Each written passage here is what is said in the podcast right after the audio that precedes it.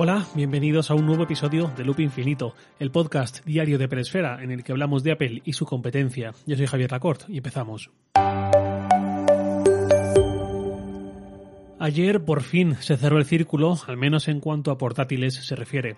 Tras ver la renovación del MacBook Pro de 15 pulgadas, que pasó a tener 16 en noviembre, tras ver la renovación del MacBook Air de 13 pulgadas de hace un mes o dos meses, no lo sé, la noción del tiempo la llevo regular últimamente. Aquel muy buen MacBook Air, eh, me refería, o al menos mucho mejor que su antecesor, ahora se ha renovado el que faltaba en el catálogo de portátiles de Apple, que es el MacBook Pro de 13 pulgadas.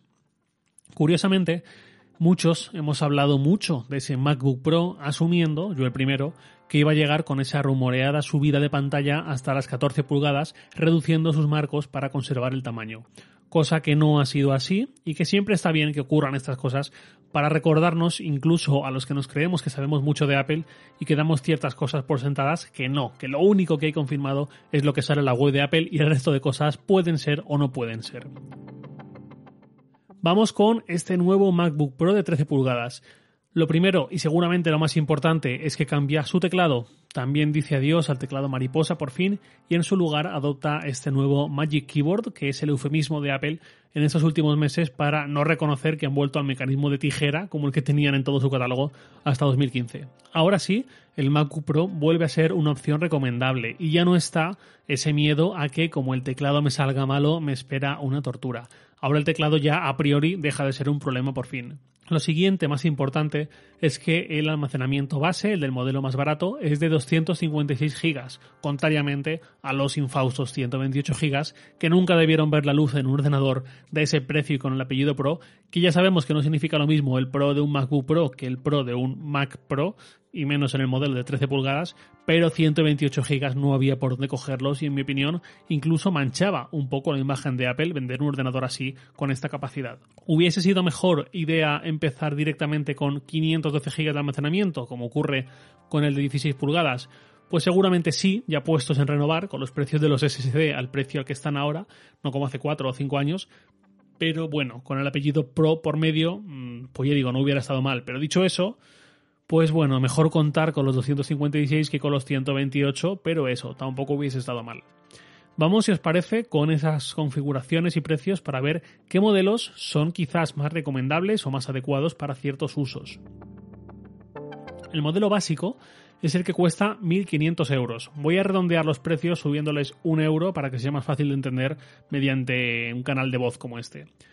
Modelo básico 1.500 euros, procesador i5 de octava generación, 8 GB de RAM, 256 de SSD, dos puertos Thunderbolt V3, que ya sabéis que físicamente son puertos USB-C.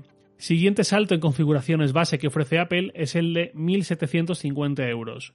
Mismo procesador y 5 de octava generación, subrayo, misma RAM, pero pasa a 512 GB de SSD y también dos puertos USB-C. Subimos un poco más y llevamos a 2.130 euros. Esta unidad ya tiene procesador i5 de décima generación, no de octava, 16 GB de RAM, 512 SSD y 4 puertos USB-C, dos a cada lado.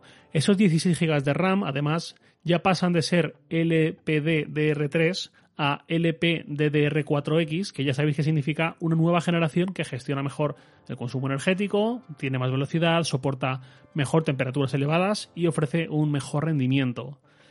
Y subiendo algo más, está el mayor de los modelos base, que es, em, el de 2.380 euros, mismo procesador i5 de décima generación, 16 GB de RAM también, pero pasa a 1 tera de SSD, además de los cuatro puertos USB-C. Vale, consideraciones importantes. Uno, El MacBook Pro de 13 pulgadas con dos puertos USB-C, es decir, los modelos inferiores, más básicos, esos modelos no admiten más de 16 GB de RAM, así que si queréis invertir fuerte por este modelo a futuro para que os dure un montón de años, quizás os interese más subir hasta los 32 GB de RAM, cosa que con ese modelo base no se puede. Además de que si quieres un ordenador así, entiendo que lo ideal no es irse a los modelos básicos, sino apuntar un poco más alto. 2. Nuevamente, como ya venía ocurriendo, ningún MacBook Pro de 13 pulgadas tiene gráfica dedicada. Las gráficas dedicadas se quedan de nuevo en los modelos de 16 pulgadas, que tienen un precio base mayor. Si en vuestros planes o en vuestro oficio está presente la edición gráfica a niveles avanzados o de vídeo y demás, pues quizás estéis condenados a pasar por el modelo de 16 pulgadas. En cualquier caso, el de 13 pulgadas no tiene gráfica dedicada y con estos modelos recién presentados, pues yo me iría olvidando de que la lleven en un futuro próximo, en una muy buena temporada, una larga temporada, si es que algún día Apple decide cambiar este panorama. 3. Los nuevos micrófonos de estudio incorporados en el MacBook Pro de 16 pulgadas, que tan buen resultado dieron y tanto nos impresionaron, esta tecnología no está presente en los de 13 pulgadas, en ninguno. Los de 13 pulgadas se quedan sin estos micrófonos de estudio. Lo digo porque quizás alguien les vea un buen valor añadido a la hora de salir un poco del paso, por ejemplo, para grabar un podcast o locutar un vídeo o lo que sea en algún momento puntual sin el micrófono de siempre a mano. Pues esto también queda limitado al modelo de 16 pulgadas. Y 4. La batería, tanto los modelos de dos puertos USB-C como los de 4, es de 58 vatios hora, lo cual viene bien saberlo, por ejemplo, de cara a comprar un monitor externo USB-C que pueda cargar el portátil mientras lo usamos sin necesidad de usar el propio cargador externo, es decir, tener simplemente nuestro portátil, un cable USB-C hasta el monitor y nada más. Y con eso tanto lleva la imagen al monitor como eh, carga su batería.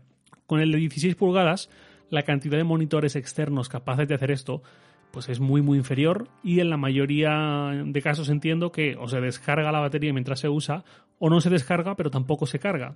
Esto con los de 13 pulgadas seguirá siendo posible sin problema y no sé si en todos, pero al menos en la gran mayoría de monitores eh, con USB-C sí que podrán cargar el portátil mientras lo cargamos si es de 13 pulgadas. Y ahora ya para ir acabando voy a comentar posibles configuraciones que me parecen interesantes. Bueno, yo sin duda, si tuviera que ir a por un MacBook Pro, me decantaría por los modelos de cuatro puertos USB-C, porque ya no es solo que tengan esos puertos extra o esa comodidad de poder cargar por cualquier lado, por ejemplo, sino porque su base es bastante mejor. Su base ya tiene un i5 de décima generación y no de octava como los otros, y su base, por otro lado, ya es de 16 GB de RAM y su SSD es de 512 GB.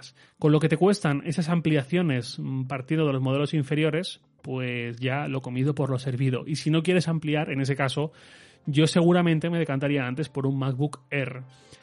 Vale, modelo base de este MacBook Pro de 4 puertos ya son, uff, 2.130 euros, no es cualquier cosa, ¿eh? Pero bueno, asumo que la mayoría de los compradores de un ordenador así son profesionales, no es para tenerlo en casa para un uso doméstico, y en mayor o menor medida lo van a usar para trabajar y por tanto no va a ser un gasto, sino una inversión, y le van a saber ver un retorno, con lo cual pues tampoco es tan, tan descabellado. Vale, 2.130 euros por un i5 de décima generación, gráfica integrada, no dedicada, 16 GB de RAM de nueva generación, eh, no de la anterior a mucha mayor velocidad y tal, y 512 GB de SSD y todo lo demás que es común al resto de los MacBook Pro, Touch Bar, Touch ID, etc. Este modelo, que ya digo es seguramente el que yo escogería, puedes subirle de ese i5 a un i7 y ya te costaría 2.380 euros. No está mal mm, en un amplio marco de las cosas para esa subida a un mejor procesador. Si le subes a 32 GB de RAM, esto ya sí que duele, ya serían 2.880 euros, 500 más por ese salto de RAM de 16 a 32. Y si quieres aumentar la capacidad, pues ya ni voy a detallar los precios de los SSD, pero bueno, hasta 4 teras se puede. Entiendo que a estas alturas de la película y con estos precios por las ampliaciones, ya no es quizás tan prioritario como antes el contar con un gran SSD, con un gran almacenamiento, sino que gracias a la nube o al almacenamiento externo incluso podemos liberarnos un poco de todo esto.